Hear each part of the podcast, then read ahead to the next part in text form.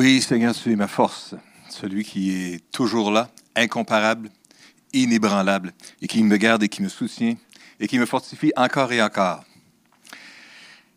Ce matin, j'aimerais vous parler de hein, la situation présente qui occupe tous les sujets de conversation d'à peu près tout le monde de temps-ci, qui est euh, soutenue par la couverture médiatique aussi, en fait des médias du monde entier.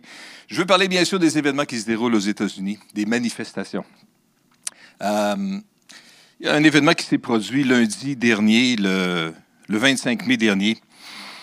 Lundi soir, vers 20 heures à peu près, George Floyd, un résident de Minneapolis au Minnesota, un homme de 46 ans, sort chercher des cigarettes à l'épicerie du coin. Les gens le connaissaient, c'était un client régulier. Lorsqu'il est venu le moment de payer, l'employé à la caisse a eu un doute quant à la validité du 20 que M. Floyd venait d'utiliser pour payer. Alors, suivant le protocole, il a appelé le 911. C'est comme ça que ça fonctionne à Minneapolis. Et puis, a expliqué la situation. Il est à ce moment-là 20 heures, 1 minute. Alors, l'homme dit à, l'appel, quelqu'un est venu au magasin, a payé avec un faux billet, on lui a et, et on l'a réalisé avant qu'il ne parte les gens sont capables de lire ça dans le transcript de l'appel. Alors, l'employé dit que M. Floyd semble être en état d'ébriété et qu'il refuse de rendre le paquet de cigarettes. La personne au bout du fil lui promet que les policiers seront sur place dans quelques minutes. À 20h08, deux agents arrivent et trouvent George Floyd assis du côté conducteur dans une voiture stationnée non loin du magasin. Les caméras corporelles sont activées. Alors Thomas Lane, l'un des deux policiers, euh, commence à parler avec l'homme, pointe son arme vers lui et à travers la fenêtre et puis lui demande de montrer ses mains. Alors M. Floyd obéit. L'agent remet son arme dans son étui à ce moment-là, sécurisé. Il ordonne de sortir du véhicule. M. Lane tente de le menotter, mais Floyd résiste. Une fois menotté, lorsque finalement il a été menotté, le suspect devient plus coopératif, note le rapport de l'incident publié par le procureur du comté. Alors donc, l'agent Lane lui explique qu'il est en état d'arrestation pour contrefaçon puisqu'il y avait des doutes sur la validité du 20 Quand les agents tentent de le faire monter dans le taux de patrouille, la situation se complique parce que George Floyd se raidit, affirme qu'il est claustrophobe. Derek Chauvin, euh, l'autre policier, euh, qui lui aussi fait partie du service de police de Minneapolis, arrive sur les lieux en renfort. Il est 20h19 à ce moment-là, lorsque ce dernier tente de faire entrer Floyd dans la voiture de police en le tirant, ce qui le fait tomber par terre. Face première, il est menotté encore à ce moment-là, bien sûr. C'est à partir de ce moment-là que des passants commencent à filmer la scène des derniers moments de George Floyd, scène que nous avons vues répéter, qui sont largement diffusées sur les réseaux sociaux. Donc, les agents retiennent George Floyd. Derek Chauvin, lui, euh, place son genou sur son cou et pendant 8 minutes et 46 secondes, il restera dans cette position-là. Je ne peux pas respirer. Peut-on entendre dire M. Floyd à plusieurs reprises? Un des policiers lui répond Pourtant, tu n'as pas de mal à nous parler. Euh, mais George Floyd implore S'il vous plaît, s'il vous plaît, please, please. Alors, il est 20h25 minutes et 31 secondes lorsque George Floyd semble cesser de respirer, selon la vidéo. Un des agents s'approche pour prendre son pouls, en vain. Mais toutefois, aucun des collègues ne change sa position encore. Finalement, c'est à 20h27 que Derek Chauvin euh, retire son genou du cou de George Floyd. Une ambulance arrive peu après. Le corps de Floyd est placé sur une civière, transporté dans un centre médical et il est prononcé mort environ une heure plus tard, après son arrivée à l'hôpital. Tout ça pour ça. Un doute sur la validité d'un 20 et finalement, ça l'a enflammé, mais il ne savait pas à ce moment-là, mais ça l'a fini par enflammer. Puisque l'événement a été filmé, a été diffusé, ça s'est répandu partout aux États-Unis, ça a enflammé les rues, il y a eu des émeutes et tout ça, toute la patente. Mais le monde entier est en train de parler de cette situation-là à cause des doutes qu'un employé avait sur le vin de l'art. L'histoire ne dit pas encore si le vin était valide ou non. S'il fallait que ce soit un bon vin en plus, euh, tu te dis, waouh, est-ce que tout ça, ça vaut la peine pour ça? Bien sûr, derrière tout ça, l'éléphant dans la pièce, dans tout ça, ce qui est sous-jacent, c'est la condition de vie de la minorité afro-américaine euh, depuis des années, des années, des années aux États-Unis. Le profilage racial, c'est l'injustice que euh, les Afro-Américains vivent euh, dans leur éducation, dans le travail, dans la vie de tous les jours. Pasteur Paul, tu nous parles de tout ça un matin. Pourquoi? C'est-tu un bulletin de nouvelles? Non, non, c'est pas un bulletin de nouvelles. On va arriver à la parole et on va arriver à, nous dans notre vraie situation, à nous à Québec ici, là, et non pas aux États-Unis. La question est la suivante. Suis-je raciste? Êtes-vous raciste? Ben, euh, ça dépend. Euh, comparé à ça, jamais de la vie, jamais que je mettrais mon genou sur quelqu'un de quelle que soit la couleur de sa peau, pendant 8 minutes et 46 secondes. Jamais je ferais ça. Jamais j'ai eu une attitude de supériorité de la race. Il y avait, euh, plusieurs euh, années, en 1936, euh, pour ceux qui s'en souviennent, ou les autres qui en ont entendu parler, il y a eu une victoire étonnante pendant les Jeux olympiques de 1936 qui avait lieu à Berlin à cette époque-là. On est dans la période où est-ce que les, autorités allemandes font de la propagande d'une nouvelle approche qui est le nazisme finalement et qui fait la promotion, l'éloge de la supériorité de la race aryenne. Et puis, euh, Hitler était tout fier de, présenter les Jeux olympiques et de faire une démonstration à tout l'univers, à la planète entière, de la supériorité de la race aryenne. Mais voilà pas que Jesse Owens arrive comme l'un des athlètes de l'équipe américaine. Il est noir. Oh, bon. En plus, il est bon. Euh, il a été connu finalement comme un des athlètes américains considéré comme le premier sportif noir de renommée internationale. Quatre médailles d'or, Jesse Owens, à ces Jeux olympiques-là. Dans le, dans le, 100 mètres, dans le 200 mètres, dans le 4 fois 100 mètres à relais et puis dans le saut en longueur aussi. Alors, ça le faisait comme hmm, mettre de côté un petit peu la théorie qui ne fonctionne pas si bien que ça, ou c'était l'exception qui confirmait la règle? Non, on n'est pas aussi raciste que ça. On ne croit pas dans la supériorité d'une race par rapport à l'autre. Mais la vraie question qu'on doit se poser, si on n'est pas si raciste que ça, est-ce qu'on n'a quand même pas des préjugés? Est-ce qu'on n'a quand même pas peut-être un petit fond à quelque part? Est-ce qu'on ne fait pas des commentaires des fois? Est-ce qu'on ne rit pas un petit peu trop à certains commentaires désobligeants qui sont faits? Est-ce que je peux faire du favoritisme à l'égard de certaines personnes? Est-ce que je fais de la discrimination? Est-ce que j'ai jamais fait un commentaire sur les Anglais? Au Canada, par exemple, euh, c'est un peu ça. Hein? Anglais-français, la relation un petit peu plus tendue, incompréhension. Le Québec versus le reste du Canada. Euh, les gens de l'Ouest, leur façon de penser, leur façon de voir, eux, le Québec. Est-ce qu'il y a de l'incompréhension? Est-ce qu'il y a des préjugés? Entre Québec et Montréal, il y a une rivalité. Les gens de Montréal ne comprennent pas pourquoi le Parlement est à Québec, le siège du pouvoir est à Québec. Voyons, c'est à Montréal, ça devrait être. C'est là qu'est la grosse ville. Et les gens de Québec de répondre, ben voyons donc, Montréal. Bonjour, hi, ça a-tu du bon sens si on dit des, bon, des, choses comme ça? Hein? Il y a une incompréhension des préjugés qui peuvent être là, qui peuvent être présents. Des préjugés vis-à-vis des Premières Nations, vis-à-vis des étrangers, des gens qui sont un petit peu différents peut-être de la majorité. Ah, les Français, on les appelle les hum, Français, hein? Ou bien non, les Européens ou les gens qui viennent d'Asie, ou les Chinois, les Shintok, ou les peu importe, toutes sortes de choses qu'on peut dire. J'ai été membre d'un club Nautilus pendant de nombreuses années. Il y avait plusieurs différents animateurs qui étaient là, des gens qui euh, pouvaient donner des, conseils en éducation physique. Et il y en avait un qui c'était Régent, il y en avait un autre à un moment donné qui s'appelle euh, Mohamed. Mohamed. Mohamed était noir. Et il s'appelait Mohamed.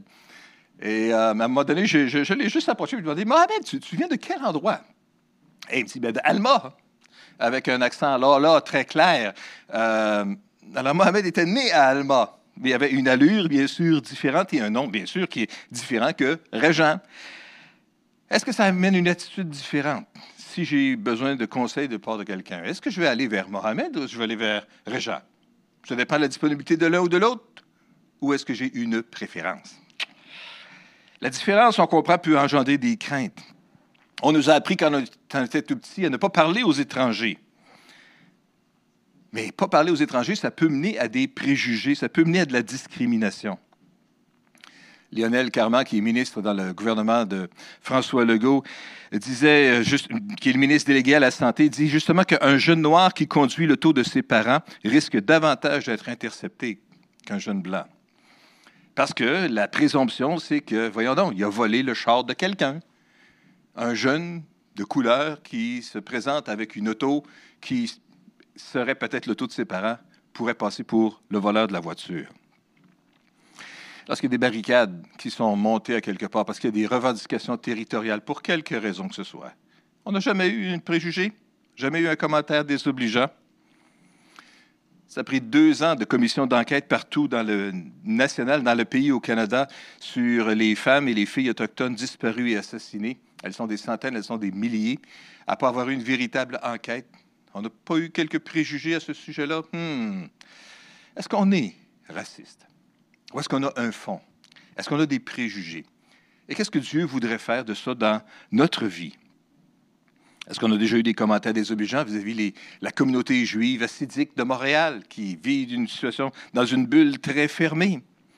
Si vous étiez euh, un des préposés dans le, ou, une des personnes responsables dans le département des ressources humaines d'une grande entreprise, et puis que vous avez toute une pile de CV, vous avez deux postes, et puis euh, à des compétences égales, il y en a un qui s'appelle Mustapha El Astrassi, et puis l'autre s'appelle Simon Tremblay. Vous allez pencher vers qui? Juste pour se poser la question et réfléchir, est-ce que quelque part, je ne suis pas aussi coupable peut-être de faire de la discrimination? C'est pas nouveau, hein? C'est pas nouveau du tout. En fait, dans les Écritures, dans la Bible, et on y arrive finalement, justement, euh, il y a toujours eu une, espèce de tension entre la Samarie et les Juifs. Lorsque Jésus et ses disciples voulaient passer à travers le village de Samarie, à un moment donné, demander l'hospitalité. Puis dans Luc chapitre 9, versets 52 et 53, nous lisons que Jésus envoie devant lui quelques messagers. En cours de route, ils entrèrent dans un village de la Samarie pour lui préparer un logement. Mais les Samaritains refusèrent l'hospitalité parce qu'ils se rendaient à Jérusalem. Il y avait cette tension-là entre les Samaritains et les Juifs. Et les disciples de Jésus, Juifs, ont réagi d'une façon tellement glorieuse, tellement pleine d'amour. Comment ils ont réagi? Hmm, pas tout à fait. Hein? Verset 54. En voyant cela, ses disciples, Jacques et Jean, s'écrièrent, Seigneur, veux-tu que nous commandions à la foudre de tomber du ciel sur ces gens-là pour les réduire ensemble? Ah, ce n'était pas la réaction pleine d'amour qu'on aurait pu attendre d'un disciple de Jésus. C'était une réaction de tension, une réaction on va les détruire, on va les régler, on va les, les on va leur régler leur cas. Jésus se tournant vers eux, les reprit sévèrement et dit, Vous ne savez pas quel esprit vous inspire de telles pensées. Le Fils de l'homme n'est pas venu pour faire mourir les hommes, mais pour les sauver. C'est pas nouveau de la tension interraciale. C'était cette réalité-là pour eux. Dans l'évangile de Jean, au chapitre 4, ça le dit clairement. À Jésus est en train d'avoir une conversation avec une femme de Samarie, justement. Et la femme s'exclame et dit, comment, Jean chapitre 4, verset 9, tu es juif et tu me demandes à boire à moi, qui suis une Samaritaine? Les Juifs, en effet, évitaient toute relation avec les Samaritains. Ça existait, c'était là. Pourtant, la Samarie, c'est un des endroits où l'Évangile devait être prêché. Dans Actes chapitre 1, verset 8, ça nous dit que Jésus dit, le Saint-Esprit descendra sur vous, vous recevrez sa puissance et vous serez mes témoins à Jérusalem, dans toute la Judée et la Samarie et jusqu'au bout du monde. Et l'Évangile a été prêché en Samarie. On voit dans euh, Jean, dans, oui, Jean chapitre 4 et verset 39, euh, non, plutôt il y a des Juifs, qui, ont, cru en Jésus. Après le témoignage de la femme de Samaritaine, la conversation que Jésus avait eue, la Bible nous dit au verset 39 de Jean chapitre 4, Il y eut dans cette bourgade beaucoup de Samaritains qui crurent en Jésus grâce au témoignage qu'avait rendu cette femme en déclarant, Il m'a dit tout ce que j'ai fait. Et lorsque les Samaritains furent venus auprès de Jésus, ils le prièrent de rester. Il passa deux jours chez eux et ils furent encore bien plus nombreux à croire en lui à cause de ses paroles. Et il disait à la femme, nous croyons en lui non seulement à cause de ce que tu nous as rapporté, mais parce que nous l'avons nous-mêmes entendu et nous savons qu'il est vraiment le sauveur du monde. Des, des Samaritains sont devenus des disciples de Jésus, se sont attachés à Jésus. Après que euh, l'annonce a été faite que le Saint-Esprit serait prêché là-bas, dans Actes des Apôtres, chapitre 8 et verset 5, nous lisons que Philippe, un des disciples, se rendit dans la capitale de la Samarie et prêcha le Christ à la population. Au verset 12, nous voyons la réaction quand ils eurent cru à Philippe qui leur annonçait la bonne nouvelle du règne de Dieu et de Jésus-Christ. Ils se firent baptiser tant des hommes que des femmes. Il y avait cette tension-là, mais pourtant il y avait des gens qui croyaient en Jésus dans cette communauté-là aussi. Dieu faisait une œuvre dans leur cœur. Ce sont des gens qui ont reçu la plénitude du Saint-Esprit aussi. Euh, dans le même chapitre 8, et nous lisons verset 14, que quand les apôtres qui étaient restés à Jérusalem apprirent que les Samaritains avaient accepté la parole de Dieu, les Samaritains ont accepté la parole de Dieu, ils déléguèrent auprès d'eux Pierre et Jean. Et dès leur arrivée, ceux-ci euh, prièrent pour les nouveaux disciples afin qu'ils reçoivent le Saint-Esprit. En effet, ils n'étaient encore descendus sur aucun d'eux. Ils avaient seulement été baptisés au nom du Seigneur Jésus. Pierre et Jean leur imposèrent les mains donc et ils reçurent l'Esprit Saint. On voit donc que les Samaritains, malgré la tension qu'il y avait avec euh, les Juifs, étaient des gens qui étaient capables de recevoir des choses de la part de Dieu. En fait, Jésus raconte l'histoire aussi de, euh, de quelqu'un qui, est guéri. Le Nouveau Testament nous raconte cette histoire-là, nous relate l'histoire d'un groupe de personnes qui sont touchées et, et transformées. Il s'agit de lépreux qui étaient des gens qui étaient mis à part aussi. Dans Luc chapitre 17, verset 11, nous lisons, Alors que Jésus se rendait à Jérusalem, il longea la frontière entre la Samarie et la Galilée. Et à l'entrée d'un village, dix lépreux vinrent à sa rencontre. Ils s'arrêtèrent à distance, se mirent à le supplier à haute voix, Maître, Jésus, aie pitié de nous. Jésus les vit et leur dit, Mais allez vous montrer aux prêtres. Et pendant qu'ils y allaient, ils furent guéris. L'un d'eux, qui se rendit compte qu'il était euh, guéri, revint sur ses pas en louant Dieu à haute voix. Il se prosterna aux pieds de Jésus, face contre terre, et le remercia. Or, c'était un Samaritain. C'était un Samaritain souligne la race, souligne la particularité. Et c'est celui qui est venu dire merci. Jésus a parlé à la femme samaritaine au puits de Jacob. Et cette femme-là était étonnée de voir euh, Jésus qui lui adressait la parole. Voyez-vous, c'était une samaritaine. C'était un une femme qui était un membre de la race mixée, qui était haïe par les Juifs. Elle était connue pour vivre dans le péché. Jésus lui a dit, tu as eu sept maris et celui que tu as maintenant, ce n'est pas ton mari. Puis elle était dans un endroit public. Mais aucun homme respectable juif parlerait à une femme sous de telles circonstances. Mais Jésus l'a fait. Jésus s'est approché d'elle, malgré la différence et malgré la tension.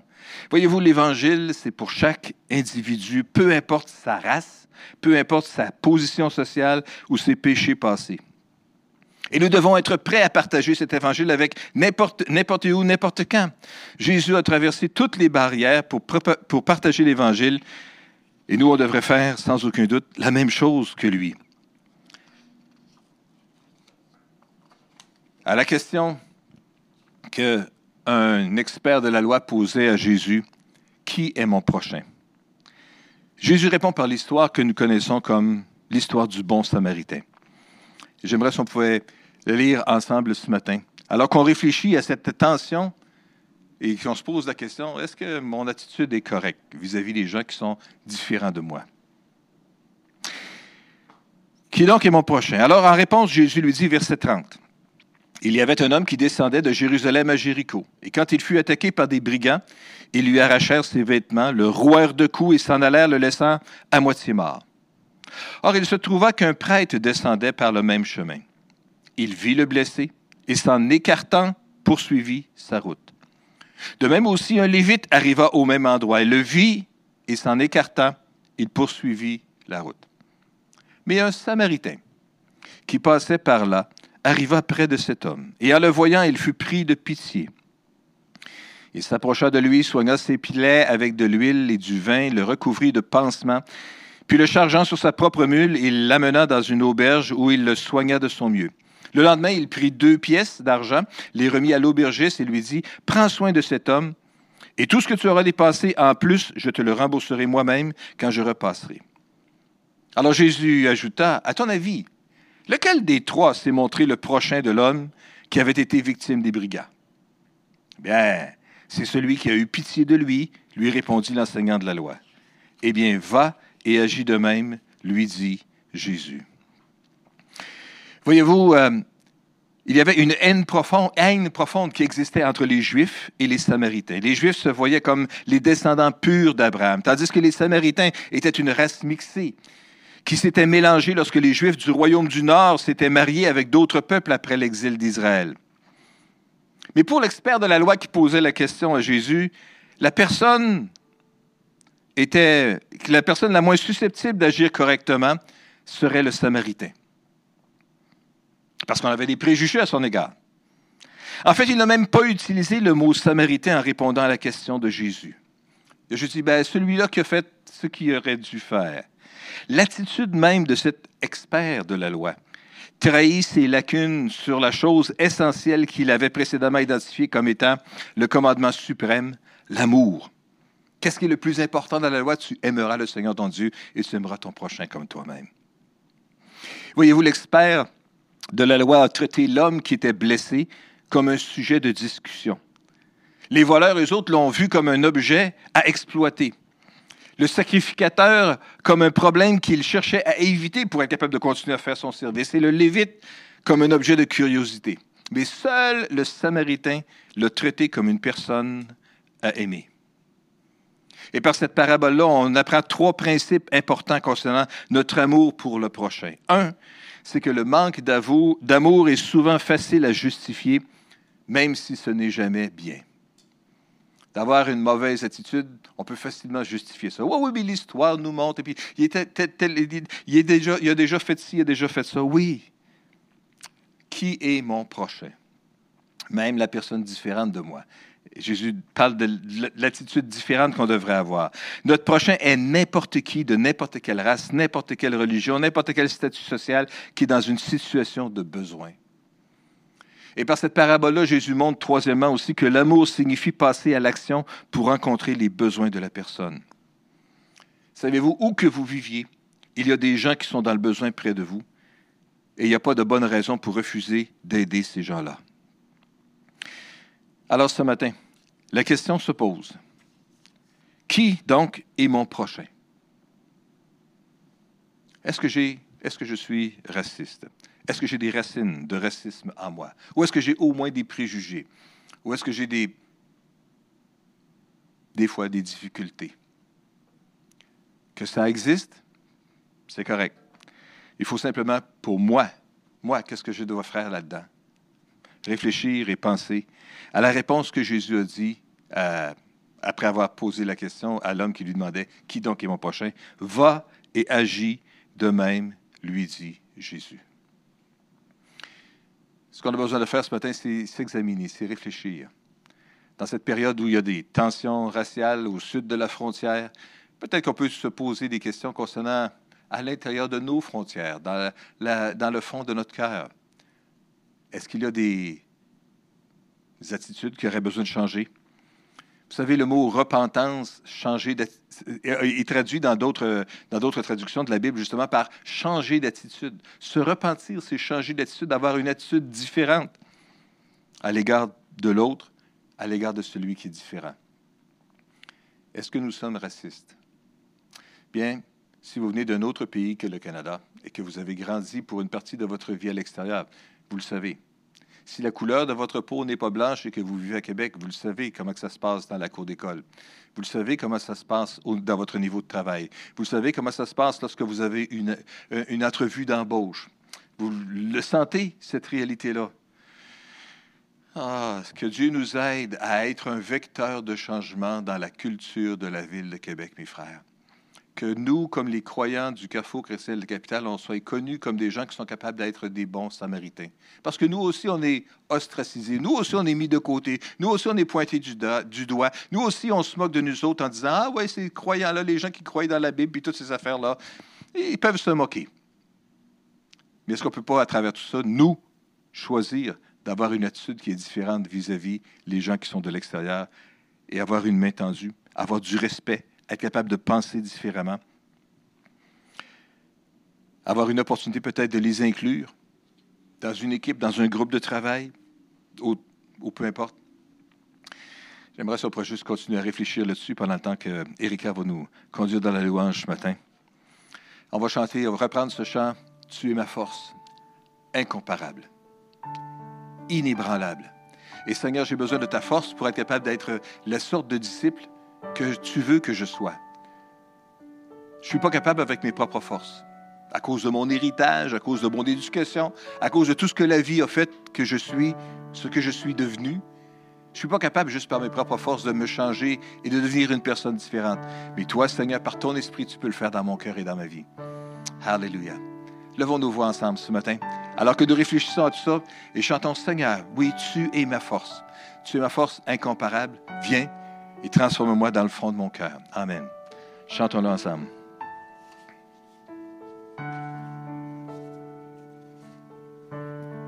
Tu es ma force,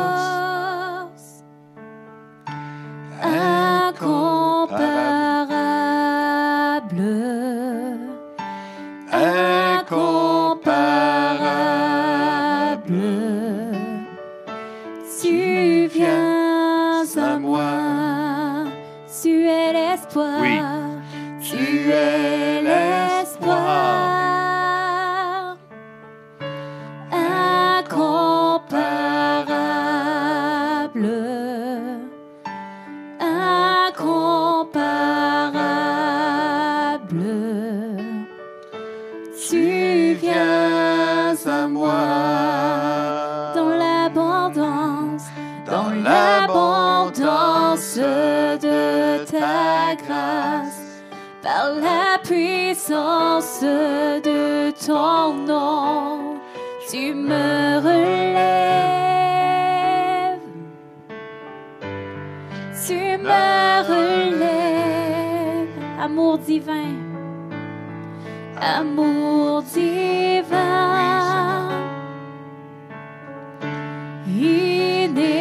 Inébranlable intarissable.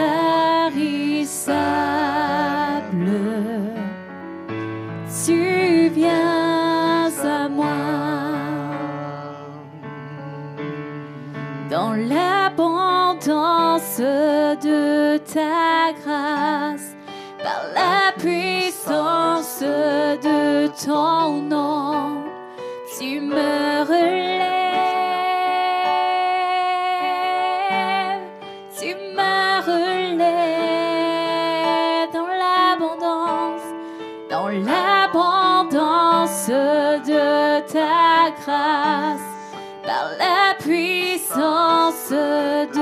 Ton nom.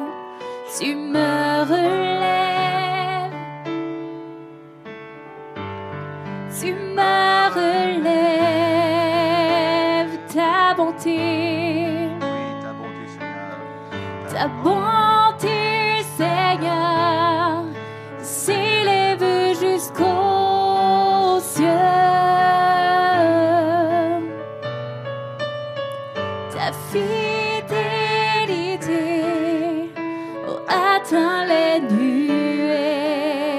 nuées. Chantons ta bonté.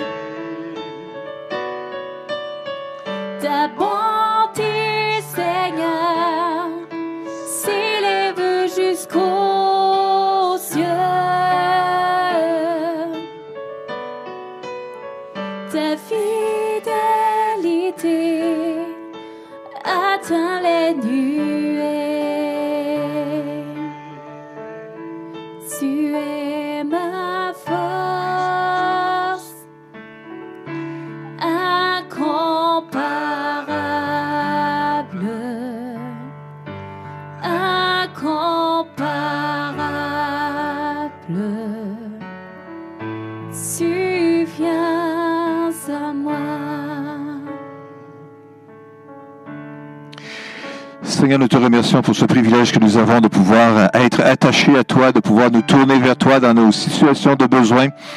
Nous voulons te prier qu'en ce moment, Seigneur, tu viennes toucher nos cœurs, tu viennes nous euh, accomplir les œuvres que tu veux accomplir dans nos cœurs et dans nos vies, que tu viennes transformer ce que tu souhaites transformer dans nos vies.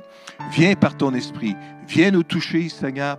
Viens changer ce qui a besoin d'être changé. Viens nous aider à changer d'attitude alors que ce matin, on se présente devant toi et on te dit, Seigneur, aide-nous à vaincre les racines de préjugés, les racines de discrimination, les racines qui pourraient être profondes en nous. Seigneur, viens changer cela. Nous voulons te prier, Seigneur, que tu fasses de nous des enfants de Dieu, des fils et des filles de Dieu qui vont se comporter comme des fils et filles du royaume. Viens, Seigneur éternel, par la puissance de ton nom, transformer chacune de nos vies. Nous donnerons à toi seul la gloire, notre Père, au nom puissant de Jésus. Amen. Et Amen.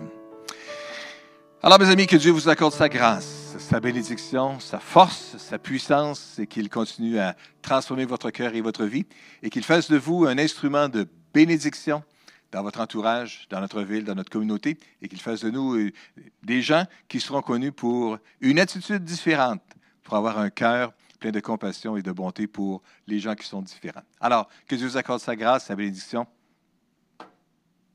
À la prochaine.